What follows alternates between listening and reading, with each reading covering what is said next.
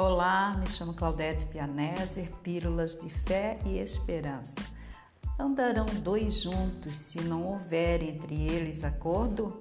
Amós 3,3 Muitas pessoas desejam andar com Deus, mas como podemos verdadeiramente andar com Deus se não estivermos de acordo com Ele?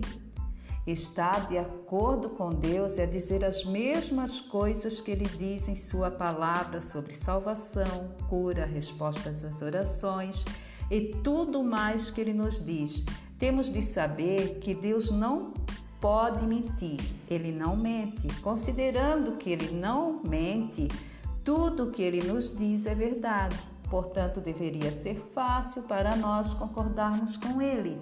A Bíblia chama a concordância com Deus de fé. Hebreus 11, 5 a 6, ele nos diz: de fato, sem fé é impossível agradar a Deus. Portanto, é necessário que aquele que se aproxima de Deus tenha fé. Devemos concordar com Deus que somos o que Deus diz que somos. Somos filhos gerados no céu, novas criaturas em Cristo, mais do que vencedores em Cristo. Devemos discordar de tudo aquilo que é negativo que vem na nossa mente e sim concordar com o que a palavra de Deus diz. Devemos concordar com Deus que temos o que ele diz que temos o seu nome, a sua natureza, o seu poder, a sua autoridade, o seu amor.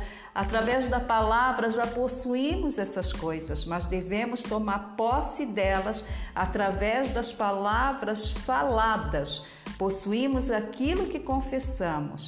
Tal como Josué e Caleb, somos donos legais do que Deus já nos deu em Sua palavra. Nós devemos tomar posse de nossa terra prometida pela fé. Neemias 8:10. Alegria do Senhor é a nossa força. Vamos tomar posse pela fé dessa alegria que é Jesus. Amém?